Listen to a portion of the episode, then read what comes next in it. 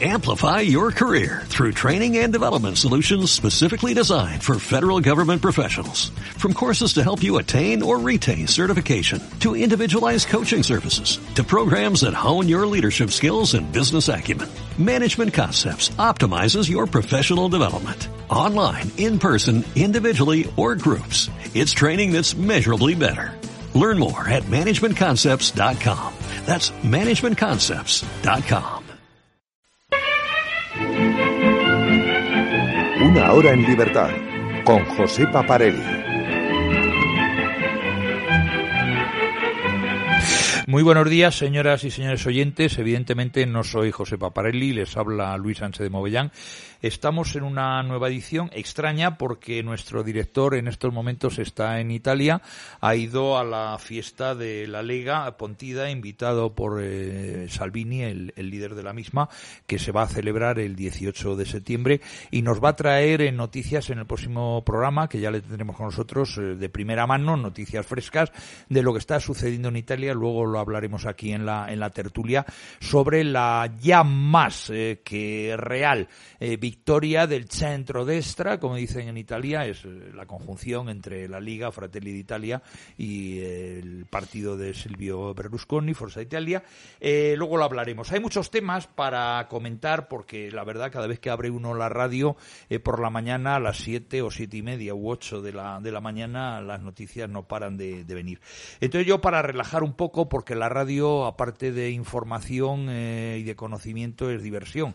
Entonces, bueno, pues no les quiero dar yo la mañana del sábado efectivamente, y vamos a hablar, eh, el primer tema que voy a sacar, la ministra Job de, Justicia, eh, cada vez que abre la boca sube el pan, y nunca mejor dicho, aunque no lo abra, también sube el pan, y sube el hielo, y sube el aceite, y todo lo que queramos. Entonces, una de las últimas, butad, utilizo el, la palabra francesa que queda bien, la última tontería, la última imbecilidad, pero bueno, butad suena mucho más elegante, ha sido que ella, mm, cuando viaja en metro, mm, ya veremos si la ministra eh, ha viajado alguna vez en metro, sabe lo que es un metro, eh, quitando del metro de medir, efectivamente, o en el autobús que ella ve que todo el personal va hablando.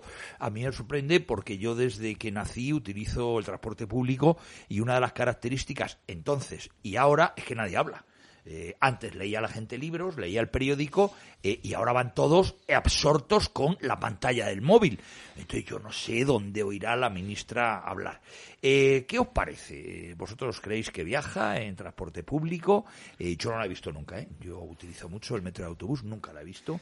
A Manuela Carmena tampoco la vi. es decir, yo hay solamente un político, lo voy a decir que yo le he visto viajar en metro y dos veces, y además como soy amigo le saludé y estuvimos charlando, que era eh, Alejo Vidal Cuadras. Y Joaquín Leguina. Al hijo Vidal Cuadras, mi paisano Leguina, yo no lo he visto, no puedo hablarlo, pero... Parece ser que sí, que también. bueno, pero este que os digo, Alejo Vidal Cuadras, desde aquí un abrazo fuerte Alejo, yo he coincidido en el metro, además cuando él era vicepresidente del Parlamento Europeo, ni más ni menos, eh, y ahí va, el metro dice, no, oye, hay determinados movimientos que es mucho más cómodo, aunque yo tengo moto y tal, pero bueno, tal. Él viajaba en metro. La ministra, yo no sé si habrá viajado o no habrá viajado, pero eh, es indicio de que no ha viajado y ha mentido porque ha dicho que la gente no para de hablar. Oiga, mm, acabo de decir que la gente no habla. Con lo cual eso ya usted misma le ha traicionado suficiente. ¿Qué opináis, José Luis? Hombre, yo para empezar eh, tengo bastante claro que esta señora en metro no viaja, ni mucho menos. Y es un mal pensado. Sí. Bueno, con esta gente, con esta gente piensa mal y acertarás, ¿no? Voy a, voy a utilizar, voy a ser refranero, hombre refranero. Eh, eh, bien pensando, no creo que haya pisado un metro en su vida, ni siquiera en su época estudiantil, como diría que. Pero no te justifiques, eres un mal pensado. Bueno, pues venga. Yo las únicas conversaciones que escucho en el transporte público son: hay hueco al fondo, no me empuje, se baja usted en la siguiente. qué suerte, qué suerte. Yo en el metro he oído hablar y, y me han, se en otros idiomas también, ¿eh? No, y se han levantado y me han cedido el asiento por viejecito. Oye, eso ya es raro, ¿eh? Ahora no sé de la gente el asiento, vamos, pues, en, pues en muchas ocasiones siempre lo he rechazado porque siempre quiero aparentar más joven de lo que realmente soy, pero me han ofrecido varias veces el asiento. Además, ¿eh? mi coronel sería una ofensa para un boina verde, efectivamente. Pues sí, sí. Y eso que iba sin boina. en cualquier caso, esta, esta señora la ha liado dos veces esta semana. Porque es que luego ha empezado a decir que, que, hay catalanes en España y que luego hay españoles en, en... Allí. Allí, en Finlandia, señora. ¿Dónde allí. las... allí, allí. que la torpeza y el... Eso te, claro, no, pero eso tiene razón José Luis y seguiremos ahora insistiendo.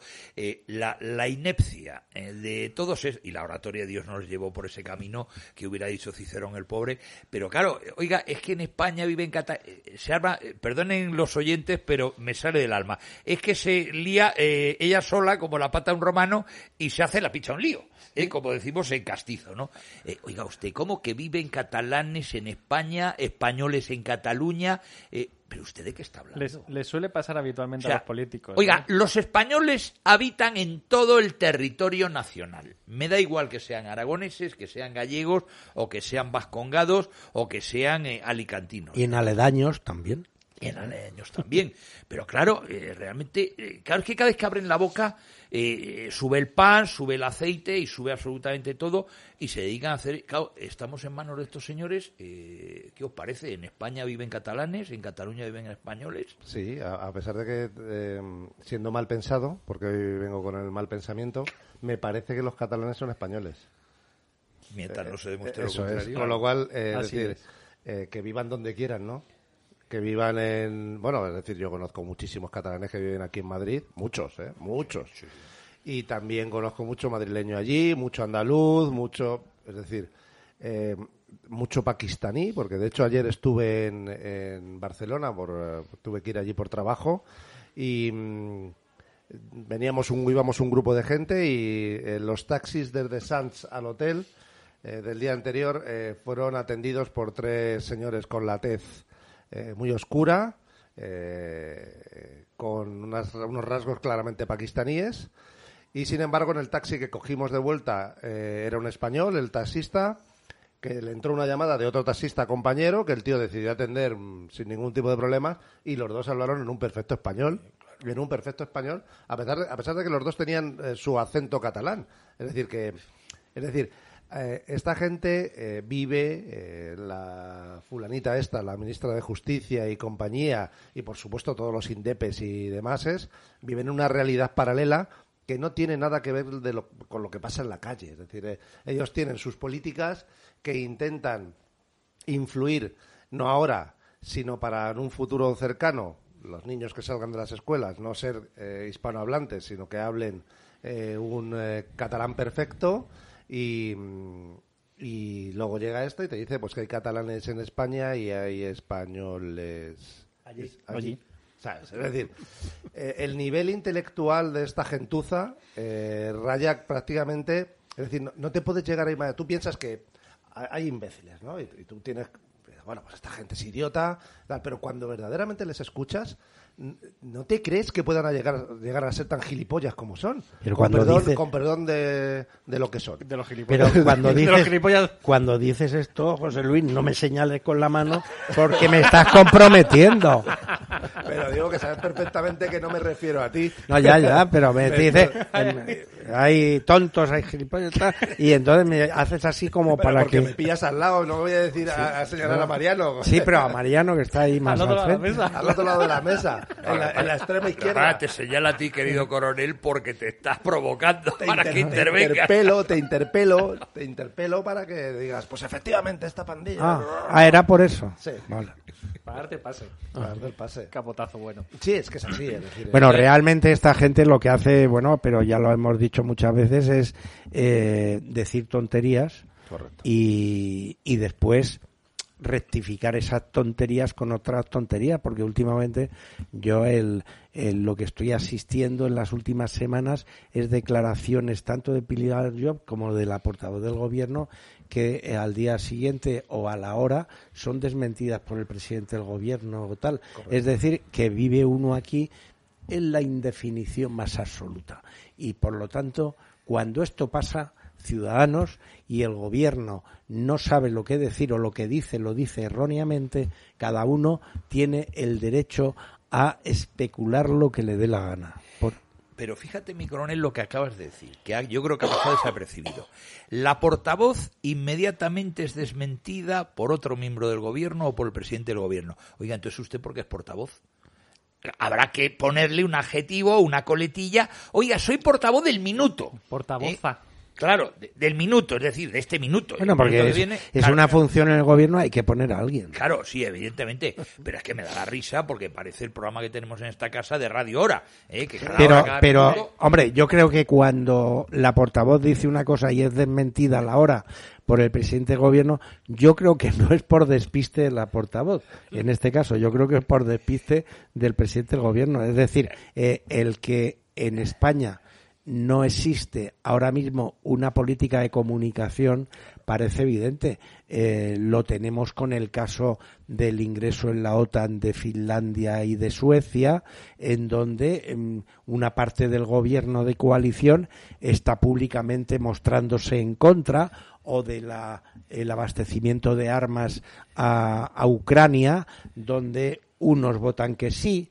otros del gobierno se abstienen. Es decir, eh, parece ser que el tema de gobernar ha sido un tema subsidiario o complementario. Lo que importa es mantener un grado de fidelidad dentro de lo posible a las respectivas clientelas de cada partido, porque si no, no se entiende esto.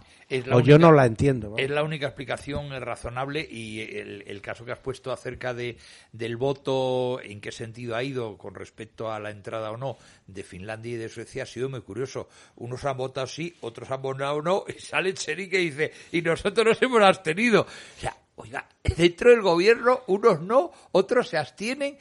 Es alucinante. Bueno, y mira tú el caso del ministro de Consumo este que es de Izquierda Unida, que ha votado como ha votado, se ha abstenido como los de como los de Podemos, sin embargo ha ido en contra del voto de su partido que es Izquierda Unida, que ha votado que no. Efectivamente, o sea que dentro del propio partido tampoco hay unidad de voto yo creo que no hay ni unidad de voto, ni unidad de programa, ni unidad de coherencia, ni unidad de nada. Es como decía un profesor, como decía un profesor, como decía un profesor mío de táctica eh, en la academia, lo que hay es un chochal.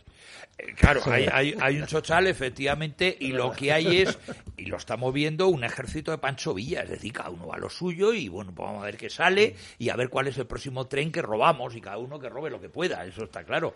Entonces, bueno, pues ese es el problema se está planteando con el, con el asunto. Sí, porque lo de robar, eh, perdona, eh, vamos, a, vamos a hablar un poquito de esto del robar, porque estamos viendo ahora el mayor robo que se ha producido en España encima contra los paraos, que es el tema de los seres, ¿verdad? Eh, parece ser que lo que le preocupa al PSOE es la forma de presentar unos indultos porque resulta que una persona tan buena como Griñán eh, es que no se ha metido nada en el bolsillo. Bueno, eh, vamos a ver. la ley no está para personas malas o para personas buenas o para personas medio pensionistas. La ley está para cumplirla.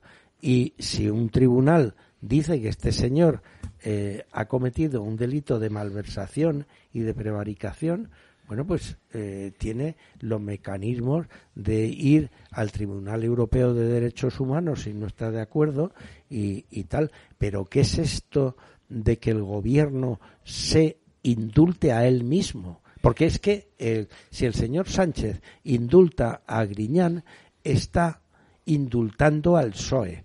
Es decir, esto es indecente bajo mi punto de vista. No, sé si estáis de acuerdo. Estoy totalmente de acuerdo contigo, pero se amparan en que quién han elegido a los jueces. Claro. Han estudiado ellos y se han sacado su carrera. ¿Quién ha elegido al gobierno? El pueblo, ¿no?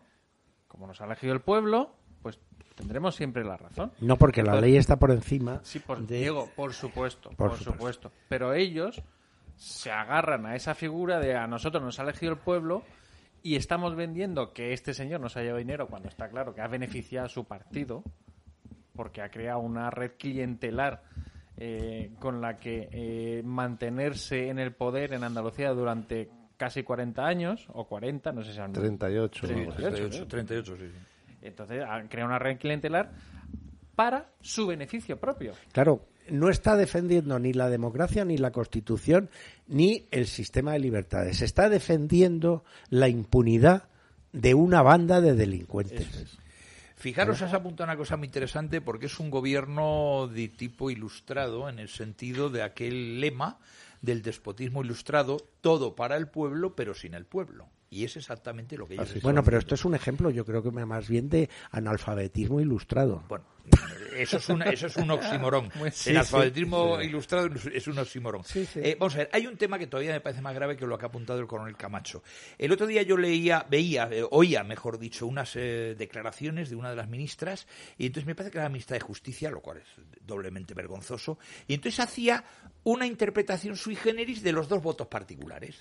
Decía, no, no, hay una oposición clara porque hay dos votos particulares que dicen que... Vamos a ver, ¿usted sabe, señora ministra, lo que supone una sentencia el que haya un voto particular? Usted no lo sabe, ¿no? No tiene ni idea. Claro, el voto particular no quiere decir que haya votado no.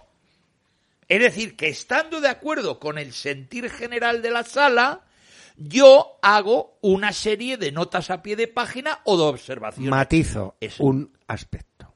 Eso es un voto particular. Y en cualquier caso, la, ¿Sabéis dónde, perdón, José, ¿sabéis dónde hubo también voto particular? En la sentencia de la manada.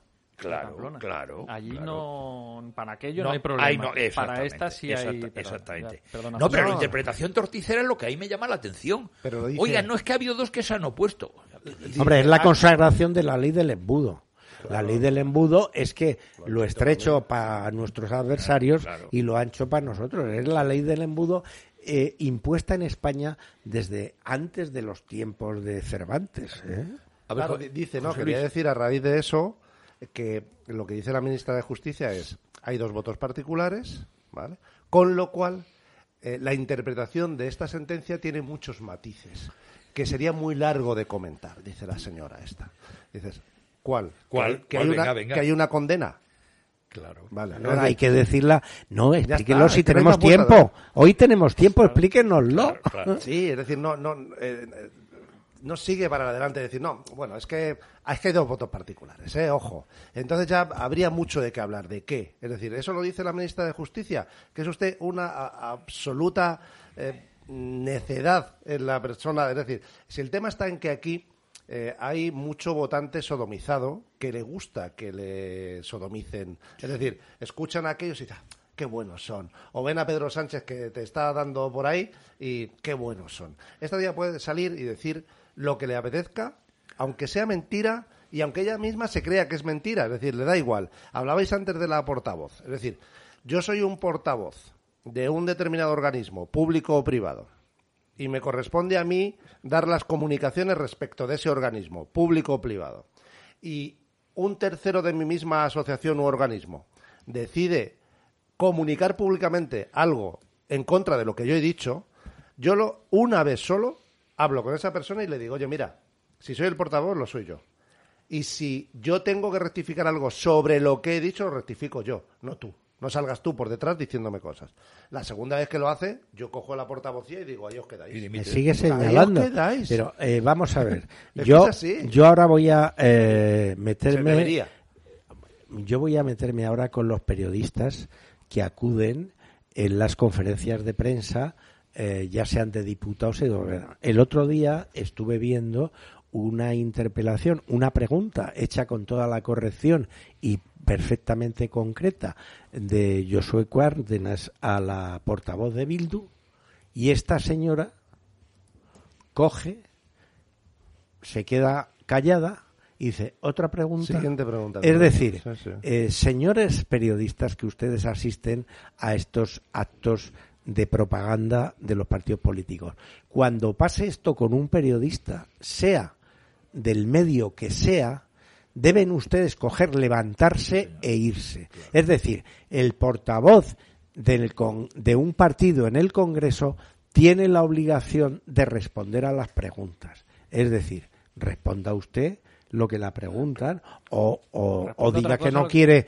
que no eh, contesta, que no hace comentarios, pero usted está obligada. O sea, esto que los eh, señores que están representando teóricamente eh, a, a toda la ciudadanía se permitan ante una pregunta directa y clara el decir, pues no contesto porque no me da la gana.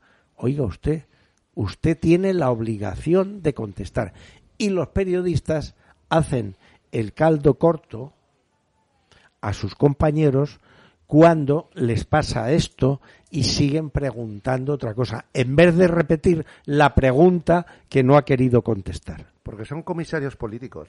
Es decir, estos eh, compañeros, entre comillas, de los periodistas que preguntan a la bazofia eh, Bilduetarra y a la republicana catalana, em, estos terceros, a los que con muy buen criterio dices tú, deberían solidarizarse con los otros, son de su perfil, es decir, es que yo veo posteriormente en redes sociales como esta gentuza de periodistas encima hacen comentarios jocosos u ofensivos contra Josué Cárdenas, contra Vito Quiles, contra la gente de estado de alarma, es decir, contra todos los que a los que esta gente no quiere contestar. Entonces, no es que haya que pedirles que se solidaricen, es que no lo van a hacer nunca, porque son gente que está metida dentro de los medios de comunicación haciéndole la ola a la ultraizquierda y a toda esta gentuza constantemente. pues entonces, José Luis, lo que hay que adquirir es una táctica de que estos periodistas, en vez de preguntar temas eh, sangrantes a Bildu o tal, que le pregunten temas inocuos a ver si les contestan. Ya, pero ¿cómo le vas a de preguntar a una biblioteca no, no, no, No, no, pero un tema... Lo que, quiere, lo que, yo he entendido perfectamente. Sí, lo, que quiere, lo, que quiere, es destaparles y descubrirles. Claro. claro las sinvergüenzas que son. Pero no van a contestar Entonces ¿eh? siempre hay que adaptar la táctica al contrario. Entonces, que el contrario no te quiere eh, contestar porque has hecho una pregunta sobre la liberación de Chapote, pongamos por caso, pues hace una pregunta inocua ante la opinión pública y que vea la gente que lo que no te quiere contestar es a ti porque representas a un determinado medio. Estoy diciendo, no quedarte en el próxima intervención, volver a preguntar algo, ¿qué tal? Entonces. No, está muy bien como elemento para, para desenmascarar a de lucha. efectivamente. Es una táctica de lucha y me parece correcto lo que ha dicho el, el coronel. Y con esto les damos el consejo gratis a todos los periodistas que quieran enfrentarse a elementos como la señora que fue directora de Gara. Bien, eh, vamos a pasar al segundo tema, porque claro, las ocurrencias son tantas que hay que seleccionar. Y yo creo que esta ocurrencia es divertida, porque además afecta a todos los españoles, que es la famosa cestilla venezolana o cestilla cubana de la ministra comunista, porque así es comunista de verdad, o sea, esta no está enmascarada, somos de Podemos, no, no, es miembro del Partido Comunista de España. Y se le ocurre una idea que rápidamente Carrefour, eh, eh, engañando además a todo el mundo, porque Carrefour, si ustedes van a los eh, establecimientos de Carrefour, no hay a la entrada unas cestillas. No, no, usted tiene que recorrerse todo el eh, establecimiento para ver dónde encuentra los elementos de la cestilla, con lo cual antes de que usted rellene la cestilla probablemente ha comprado cualquier otro elemento que no es la cestilla. Bueno, eh, si nosotros, yo lo hice ayer por la tarde antes del programa, eh, me entretuve en ver, se puede buscar los precios de todos los hipermercados, y entonces me entretuve en ver la comparativa entre el día, Mercadona, doy los nombres, porque hay que darlos, aunque no me paguen la publicidad, y Carrefour. Y, oiga, ¿dónde está la cestilla? Incluso Mercadona era más barata. Correcto. Era unos céntimos más barata. Con los mismos elementos. Ahora hablaremos de los elementos que entraba en la cestilla. Es decir, nos están vacilando. A los españoles nos vacilan desde que nos acostamos hasta que nos levantamos. Y desde que nos levantamos hasta nos acostamos. Y de una puñetera vez no salimos a la calle y le prendemos fuego a la Moncloa. ¿eh? que es lo que tendríamos que hacer, porque por menos en la historia de España ¿eh? se le quemó al señor Godoy el Palacio de Aranjuez. Bueno, dicho esto, eh, que no ha tenido ningún éxito, evidentemente, los españoles no es que les vayan a poner una cestilla. Los españoles, como están achuchados por todos los sitios, ya la cestilla se la ponen ellos. Cualquiera que vayamos todas las semanas a comprar, vemos cómo están de lleno los establecimientos y oye, yo que compro, porque depende si unos son más baratos otros más caros, compras unas cosas en uno, otras en otra, oye, no hay colas en las cajas desde hace más de un año sea, tú llegas a la caja y oye, están abiertas todas las cajas, las seis o siete cajas, y no hay colas. Con lo cual, oiga, es que los españoles ya se tienen que aplicar su propia cestilla porque no les queda ni un puñetero euro de bellón en el bolsillo. ¿Qué opináis ustedes, de, eh, vosotros, de las ocurrencias estas de las cestillas comunistas? Bueno, que puede pasar lo mismo que ha pasado en Venezuela y lo mismo que pasó en Cuba. Es decir, es que allí ya, es decir, el mensaje es el mismo.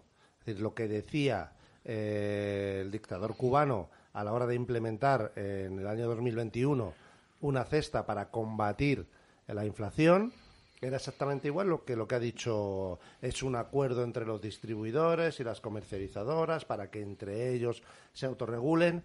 ¿Qué pasó? En Cuba se impuso esa reducción de precios, no, no hubo un diálogo, se impuso.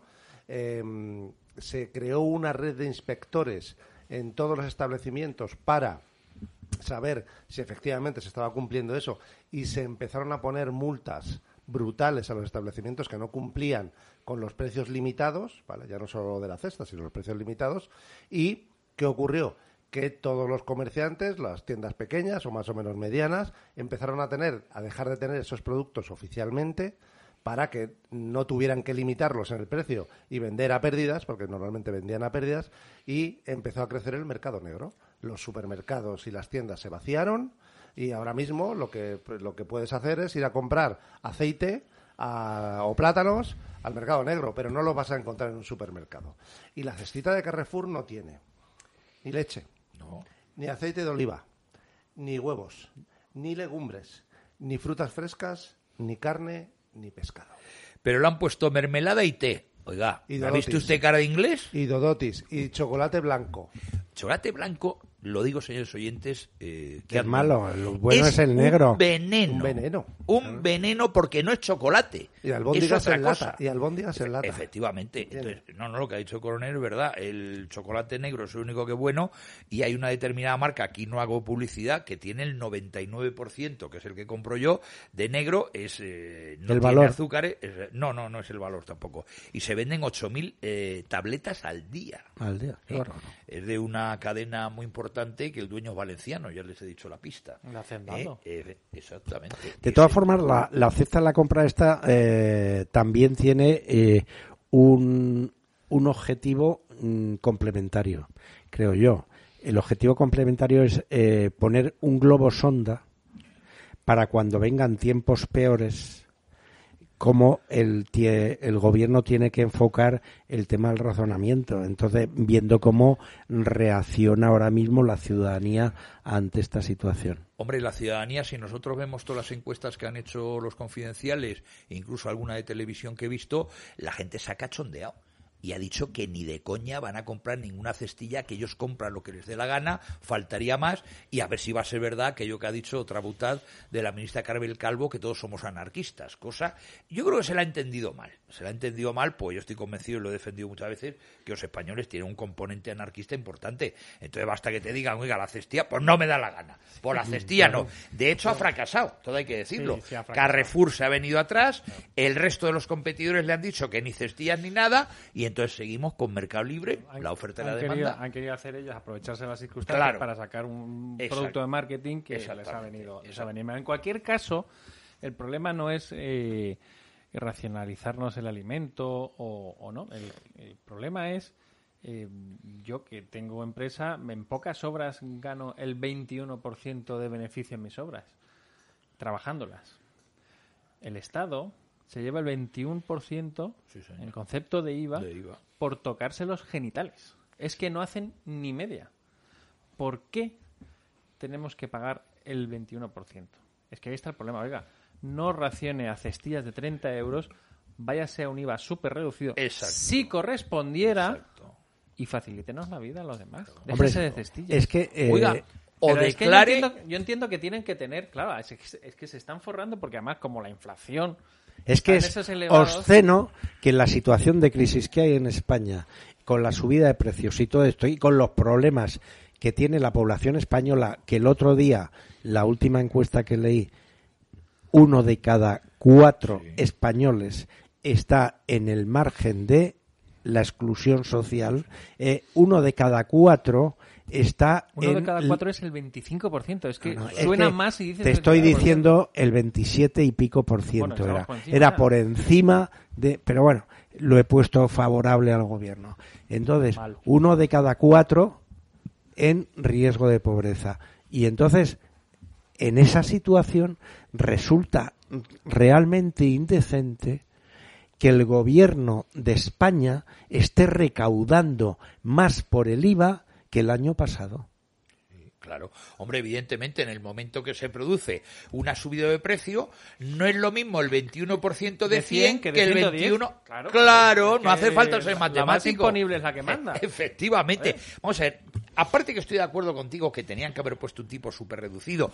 Si quieren ustedes coyuntural, mientras está la coyuntura económica en la que estamos, pero es que podrían también sacar por decreto ley eh, el tipo cero. Lo contempla la ley del IVA. Sí, claro. Oiga, se pone el tipo cero, entonces no hay impuesto. Claro, no van a dejar de tener chollos para organizar, por ejemplo, todas las campañas del Ministerio de Igualdad.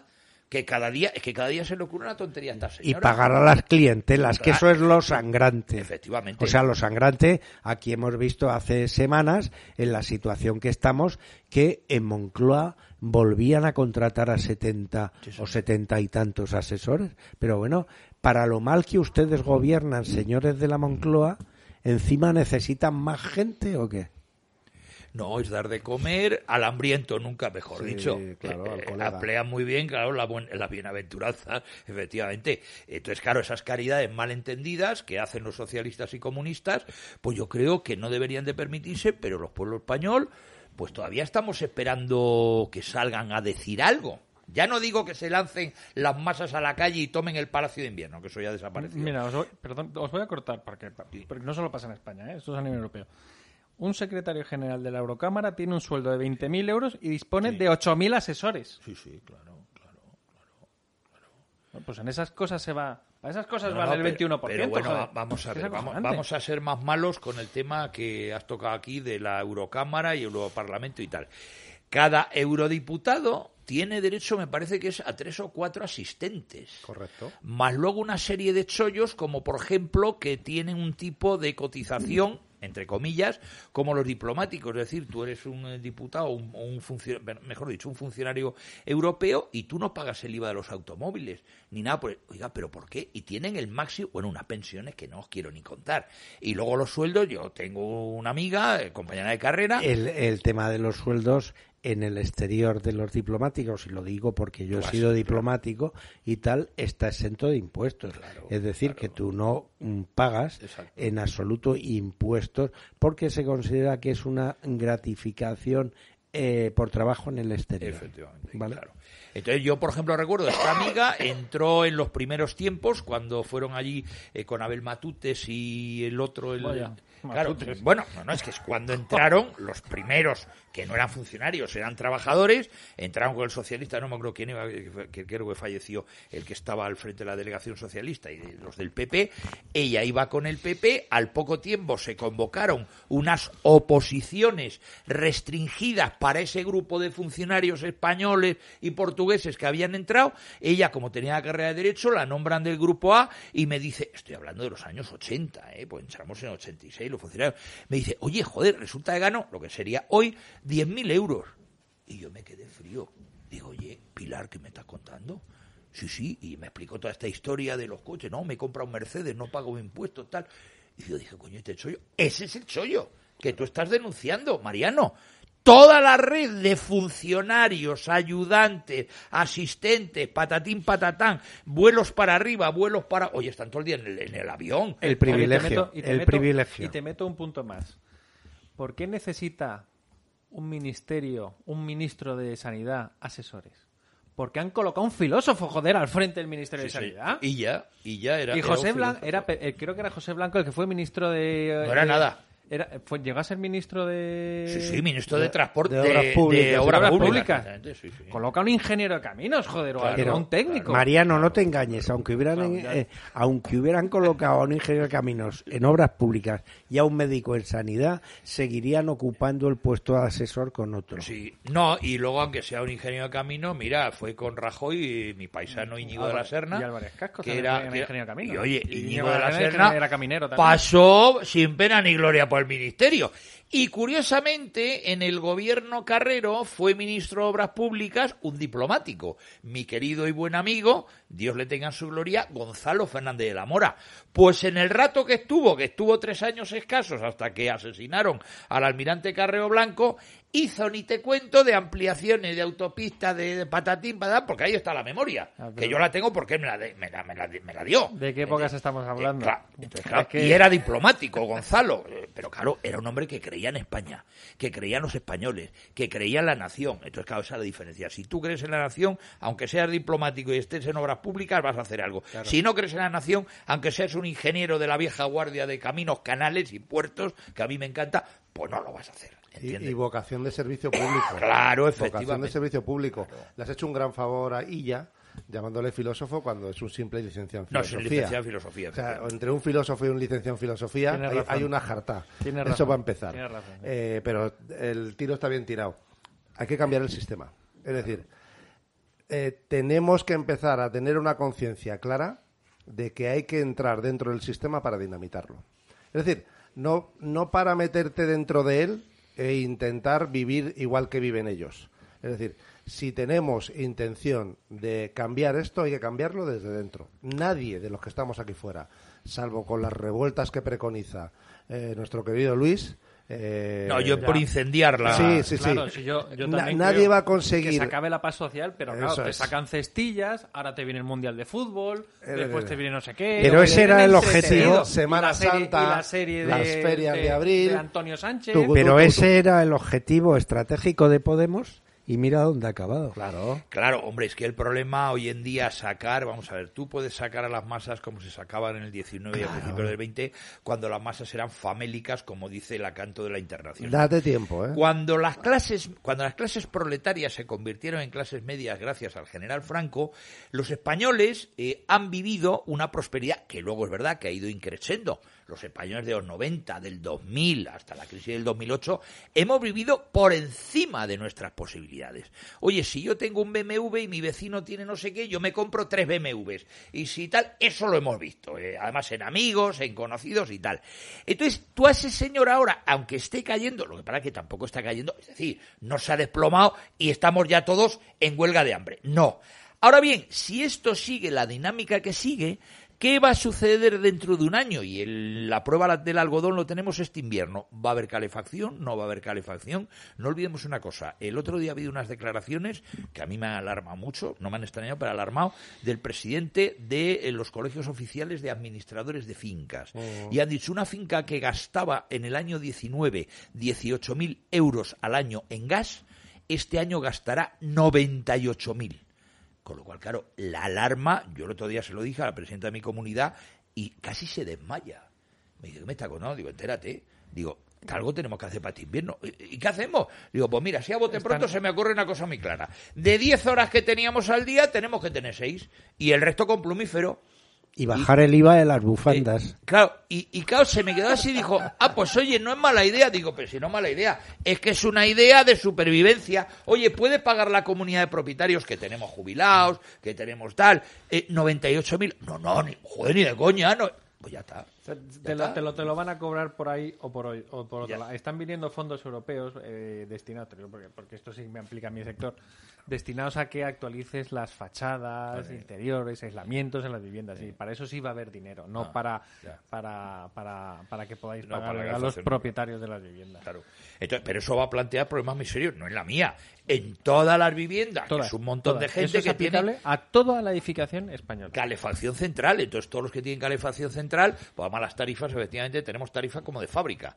No es la tarifa de consumidor individual, eh, que yo no sé por qué. Oiga, aunque la tengamos central, ¿usted que nos considera? ¿Una fábrica a la hora de calentarnos? Eso al final os obligará a que cada uno en vuestra casa os tengáis vuestra propia instalación Sí, no, de sí, gas sí. individualizada. Y Cla- claro, individual. entonces lo que van a pretender es cargarse las calefacciones centrales para individualizar las... Claro, pero va a haber gente que va a decir, oiga, a mí me supone esto hacer ahora una inversión porque tengo que hacer el sistema conectar, que quitar la conexión que tengo a la central, poner... Que va a haber gente que va a decir lo mismo, oiga, no tengo pasta, ¿entiendes? Entonces va a plantear muchos problemas y además a las comunidades de propietarios les va a plantear problemas porque habrá gente que diga, no, no, es que yo no voy a pagar, y no voy a va- pagar y que entramos en juicios contra todos los vecinos, bueno, se, va van a quedar- pelear entre los vecinos. Se queda gente atrás. Es que se va a quedar gente va- atrás, ¿eh? Es que lo estoy planteando porque la gente piensa que, hombre, pues no, en la calle no vemos a la gente prendiendo fuego los coches y tal. No, no, pero es que vamos a empezar a ver pobreza de temperatura, pobreza de alimentos, etcétera. Entonces, ¿qué puede pasar dentro de un año? A lo mejor dentro de un año se tira la gente a la calle. A mí alguien me decía eh, este Cuando llegue la derecha al gobierno, claro. Al- No, alguien- no, y- Sí, claro. Alguien que, que controla bastante de temas económicos y demás, que es un trader, es decir, se dedica ya a nivel particular, no trabaja para ninguna empresa, eh, me decía que tanto se estaba diciendo respecto de la crisis que iba a llegar tras el verano, para otoño y invierno, que digamos que en ese momento la gente sí que iba a tener capacidad de decir, pues te gastas menos en las vacaciones, pues ahorras un poquito, pero va a ser tan persistente todo que verdaderamente el bofetón va, va a ser en los primeros meses de 2023, donde verdaderamente la gente ya no va a tener de dónde tirar. Claro. Porque ahora mucha gente, no voy a decir de riñón, pero... No, no, el ahorro se está liquidando, el, el claro, ahorro que decir, había. ¿eh? no, no va a haber. Además, el- Cambiar el paradigma. En vez de pasar siete días para desconectar en el Caribe, pues te va a pasar siete A días a Talavera de la Reina. Es la que, Reina. claro, ese nivel, lo que hemos dicho, ese nivel que hemos vivido por encima de nuestra... Vamos a ver, hay que irse de vacaciones a Bali, pero ¿cómo que a Bali? Oiga, va- en los años 70 los españoles no nos íbamos a Bali.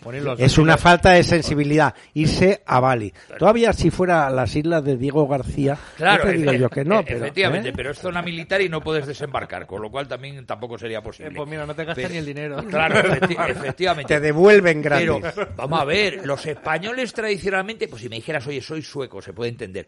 España que tiene unas playas maravillosas, que tiene un clima maravilloso, eh, etcétera, etcétera. Oiga, ¿para qué necesita tirar? Oiga, me voy a Maldivas, ¿usted tonto? ¿Qué coño hace usted en Maldivas? Joder. No, oiga, me voy, joder, a Papúa Nueva Guinea. Y en vez del lago Como, pues te da un paseo por el retiro, que tiene un estanque ahí, No, la no, mar de hermoso. Vamos a ver, no soy soriano, pero haga la publicidad. Se va usted a la Laguna Negra de Soria y, joder, mejor que el lago de Como, mucho mejor. o, al tiene- o al pantano de San Juan. Claro, Hay miles de sitios. O el Alberche. Sí. Entonces, El Alberche. lo que está Alberche, claro es que los españoles, lo que habéis dicho de verdad, nos vamos a ver forzados a lo que hacíamos en unas épocas que todavía no éramos muy ricos, no nos moríamos de hambre en los años 60. los En años la 70. época del desarrollismo franquista. Es que vamos a volver ahí. Claro. Vamos a volver, verdad, queramos que o no es un queramos. dato objetivo. Hay que cambiar Sí. el sistema político que estamos viviendo. Aparte hay de que eso- cambiarlo de cabo a rabo. Es decir, hay que acabar con todo esto que, están, que nos está llevando a esta ruina. Desde eh, la, la- la cantidad de políticos que hay a todos los niveles. Es decir, desde las administraciones locales, diputaciones provinciales, autonómicas, cabildos insulares. eh, ciudades autónomas, el gobierno de la nación, eh, supranacionales, eh, la Unión Europea, eh, Al OTAN, ritmo- pero al ¿de qué- ritmo de que vamos- viven- ¿De qué viven todos estos Al- cabrones? Al ritmo que vamos dentro de una década, De nosotros. los 40 millones de españoles, o 47 millones de españoles, ¿seremos todos funcionarios? No, vamos a ver, ha apuntado, Subvencionados seremos. ha apuntado José Luis una cosa muy interesante y es que el El paradigma caso es estar a sueldo del gobierno, perdón. Sí, claro. claro. el paradigma jurídico administrativo en España, después de crear las comunidades autónomas por la Constitución, no ha cambiado. Es decir, si yo creo una comunidad autónoma y tengo las consejerías pertinentes con las direcciones que pendientes, oiga, ¿qué coño hacen las diputaciones provinciales en cada provincia? ¿Y los Por ministerios? ejemplo. Eh, Por ejemplo. Pero, pero vamos a ver, eso es una duplicación evidente el que tú tengas una consejería de medio ambiente y se preocupen las diputaciones, por ejemplo, de Castilla y León, que es la más grande, tiene cada provincia, las nueve provincias me parece que tiene, una diputación provincial. Oiga, tendrían que ser competencias que se hubieran transferido a la consejería y nos ahorraríamos algún funcionario. Pues no, los cabildos insulares, igual. Entonces ese es un problema Ahí serio. está el de la, eh, de la cuestión, la competencia. Cuando tú estás gobernado por incompetentes, lo importante es disolver la competencia en varios organismos Sí, claro, para claro, que al final claro. no haya ningún responsable. En España estamos asistiendo, eh, bueno, ya no hablo de la pandemia, pero montones de, de casos que tenemos en, todavía en la carne y entonces mm, a la hora de la verdad no hay ningún responsable. O sea, todo el mundo actúa aquí y que maneja el poder con frivolidad, con irresponsabilidad. Pero después, cuando surge un problema, Se diluye, claro. se diluye o se indulta. Sí, justo, efectivamente. Pero un Eh, segundo. esto- Eh, déjame un, sí, ma- sí, un venga, matiz sí, nada más. venga. Es que Murcia tiene diputación provincial. Claro, pues ya lo tienes. ¿Para qué coño quiere Murcia tener una diputación provincial Si el gobierno autonómico es uniprovincial? O sea, ¿de verdad? Claro. O sea, me, está- me estás contando que, que- Es que no puede ser... Dices, bueno, la- Castilla y León podría ser ejemplo. Dices, bueno, nueve provincias y tal, venga, te acepto la cosilla, ¿no? por favor. Está bien traído lo que has Pero por favor, que es que es una... que Lo de yo- Murcia yo, no está sé si en. Madrid tenemos diputación provincial, no lo sé. Mm, Los romanos que lo no. resolverían esto con eh, una institución política que ellos llamaban dictadura, por la cual nombraban a un dictador eh, bajo el control del Senado que tenía que dar, eh, digamos, resultados al año y ha habido dictadores nombrados que fracasaban en el intento y eran desterrados de por vida de, de Roma. Entonces, claro, mm, en esta situación que se está viviendo en España de desconcierto total y de mala gestión, esto solo se arregla eh, con un poder muy limitado en el tiempo, pero absoluto para cargarse todos los eh, patios de monipodio que han ido eh, creando poco a poco. Porque esto que decías tú, José Luis, de meterte dentro de las instituciones para después hacer eh, que todo esto estalle por los aires, eh, yo me remito a un jefe de comunidad autónoma que decía eso mismo antes de conseguir el poder, que era Juanma Moreno, este de Andalucía, y estoy todavía esperando que... la tijera es- donde aparece. que- No, no, no, haces- claro. no ha eliminado ninguno de los chollos que tenían. Vamos a ver. Decía- la de- oficina de antes- flamenco. Antes que se me olvide, de- decía, decía, decía que no tenemos diputación en Madrid, pero tenemos oficina en español. no tenemos Claro, ahora, ya, ahora ya Tony. Cantó, no, la, la han disuelto. Es que ese es el elemento más claro. Es que sí. eh, ¿Por qué no de se van a. Barcelona? ¿Pero por qué no se van a Barcelona a montarla? Porque era un chiringuito que le montaron a Tony Cantó. Pero que se lo pueden montar en Claro, Barcelona y claro. ahí defendiendo el La español. Diputación Provincial de Pero Madrid se extinguió en el 83, la Sí, sí. suprimieron en el 83. Sí, es decir, en el mundial, después del 83 mundial, claro. hemos Claro. tenido comunidad. Claro, claro, claro. Vamos a ver, esto nos me da pie todo lo que hemos estado comentando para entrar en el, yo creo que por razones de tiempo, el último tema que vamos a comentar. Ha dicho eh, Pachi Nadie, más conocido como Pachi López, eh, que bueno, que en España no hay impuestos. Y entonces el periodista insistía y, y dice, no, no, gravamen. gra- O sea, yo no sé qué carrera tiene Pachi López, si ha estudiado algo, no lo sé. Pero los que hemos estudiado Derecho... primero de algo, pero te lo y aquí tenemos y aquí tenemos, sí, mientras, mientras yo hablo nos lo busca nuestro querido Mariano. Eh, nosotros que hemos estudiado Derecho, yo recuerdo Hacienda Pública, tercer curso, plan del 53, que decía, existen tres tipos de gravámenes, Eso es, impuestos, tasas y contribuciones especiales. Correcto. Bien. Si usted habla de gravámenes, lo primero que tenía que haberle dicho al periodista, bueno, pero ¿a qué se refiere? No, no, es que no hay impuesto. pues, perdone, mm, ya, la reflexión que yo he hecho, no, perdone, señor ministro, es que, mm, es que el impuesto es un tipo de gravamen. La tasa es un tipo de gravamen y la contribución especial es un tipo de gravamen. ¿Usted a qué se está refiriendo? Por lo que se refería, yo creo que se estaba refiriendo a una contribución especial. Hábleme usted de contribución especial, pero no intente llevar el nombre genérico que engloba otros tres al nombre concreto que no existe. Entonces, claro, él quería evitar el tema de impuestos. El impuesto, la palabra mexicana, se impone a la fuerza. ¿Mm? Pero como dicen Eh, que están metiendo tantos impuestos, claro. impuestos, impuestos, dicen, Entonces- no, gravamen. Oiga, Vale, vamos a ver, pues una tasa es por hacer, para que lo entienda esta gente, la tasa se paga en contraprestación a, a un servicio público, es decir, usted va a pedir el carnet de identidad y pasa 10 euros, que es una tasa. O unas obras. O el carnet de unas conducir, obras en es una casa. tasa, efectivamente, esos son tasas. Y lo otro son contribuciones especiales, por ejemplo, no sé, cuando... eh, O que lo hubieran llamado óbolo. Claro, en, en plan la- un poco religioso. En la época de Franco, con las inundaciones de Valencia, ¿os acordáis? Era una contribución especial, por ejemplo, los sellos eh, que había que colocar de forma obligatoria para pagar o contribuir de alguna manera a lo que fueron las inundaciones de Valencia y tal. Pues es un tipo de contribución especial. Pues, Claro, o o los por timbres- ejemplo, o los timbres de la vamos letra a de pasar letras cepillo. de cambio, etcétera, etcétera. Vamos a pasar el cepillo a las Claro, grandes, claro. a la banca y a los grandes Claro, eh, tenedores pues esa de- sería una Vamos a pasar el contribución ce- el especial. cepillo. Y de ese cepillo, el 0,0007 lo dedicamos al Domun. Claro. Claro. bueno, pero no me hable usted de gravámenes, joder, usted no sabe nada. Si no ha estudiado Derecho, a la facultad. Y si ha estado Derecho, oiga, tiene que repetir. Claro. Tiene que repetir por lo menos la asignatura de Hacienda Pública. Ojo, se viene la noticia Empezó- de qué es habla- Pachi habla López. principal- esto ya está en Wikipedia. Y habla de los estudios de la mujer. Que licenciada en filosofía. Con Bueno, pero hay que Universidad de tener, Deusto. vamos a ver, pero hay que tener en cuenta que seguramente El- cuando dice eso Wikipedia es que su mujer se lo cuenta todo. Claro. No, no, y Y él, Wikipedia. él empezó industriales. Y dice sin llegar a completarla. Vamos a ver, este es como IZ. No, no llega ni a, no llega- luego no llega ni a perito. Y Z, no, a IZ lo echaron de económica, lo echaron de derecho, lo echaron de todos los lados. Y Z tenía una Joder, pues ventaja, fíjate qué carrera. que es inmensamente rico.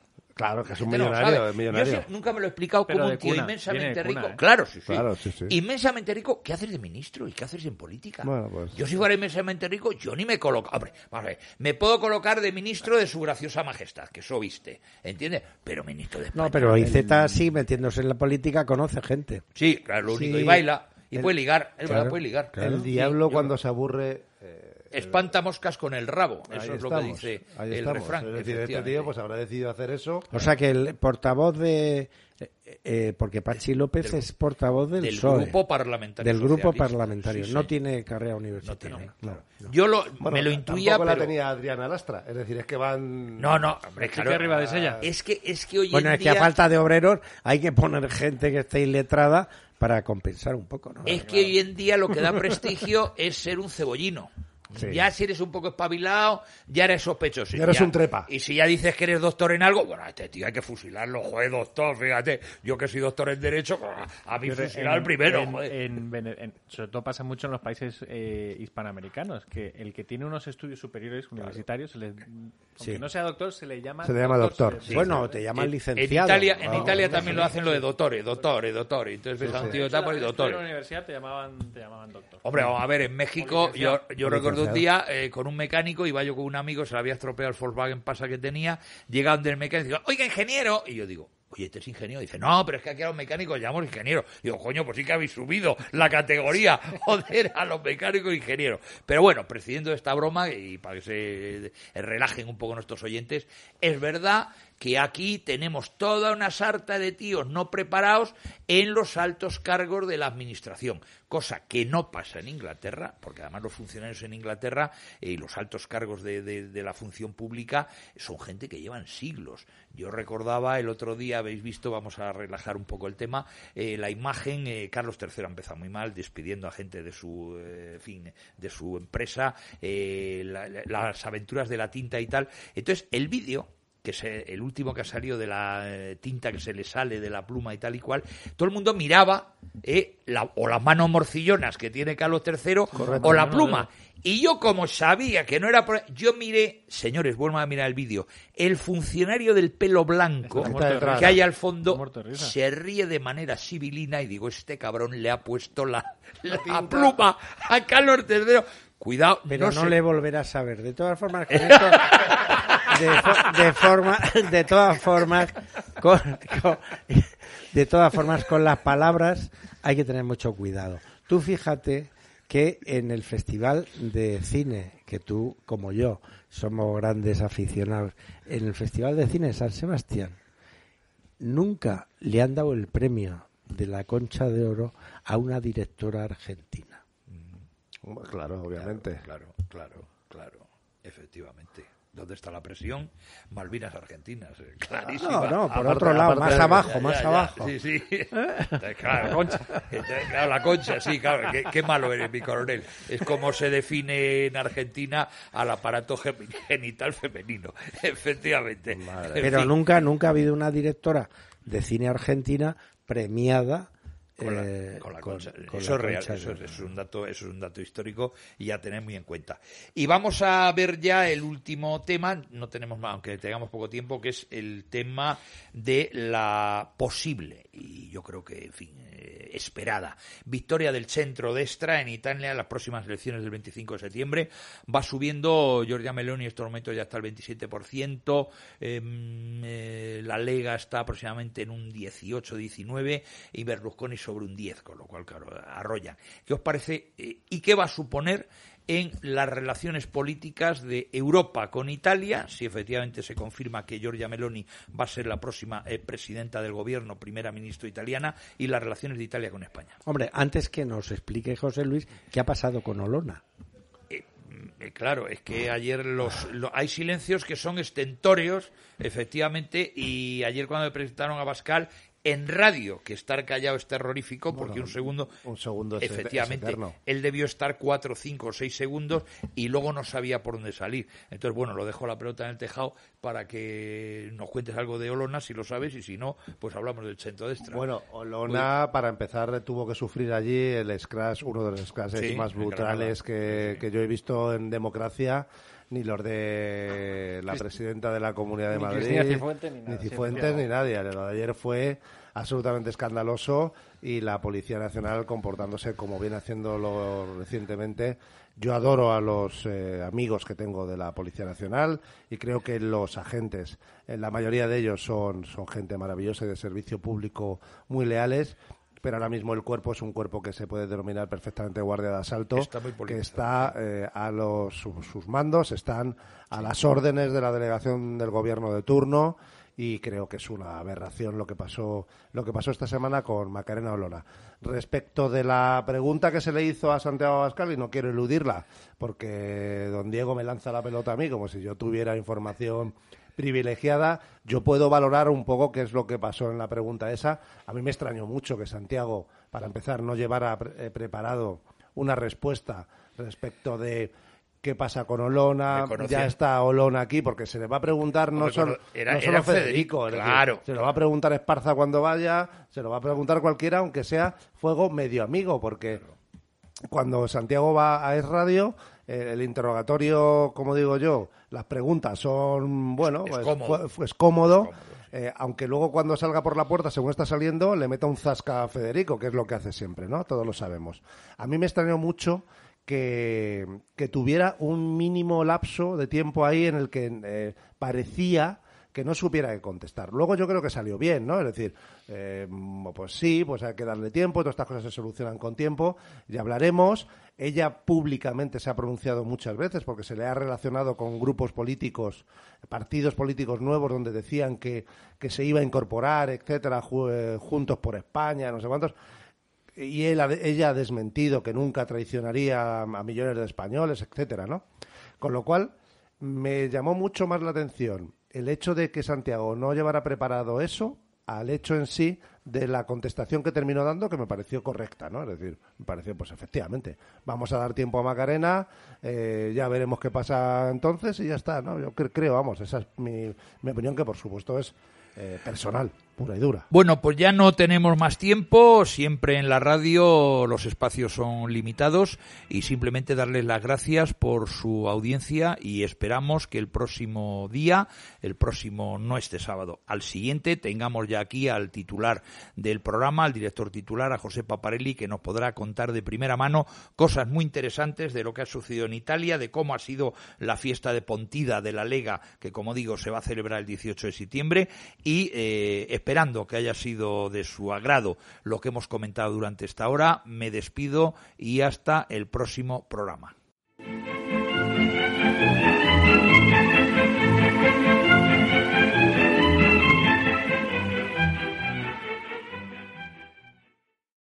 Amplify your career through training and development solutions specifically designed for federal government professionals. From courses to help you attain or retain certification, to individualized coaching services, to programs that hone your leadership skills and business acumen, Management Concepts optimizes your professional development. Online, in person, individually, or groups. It's training that's measurably better.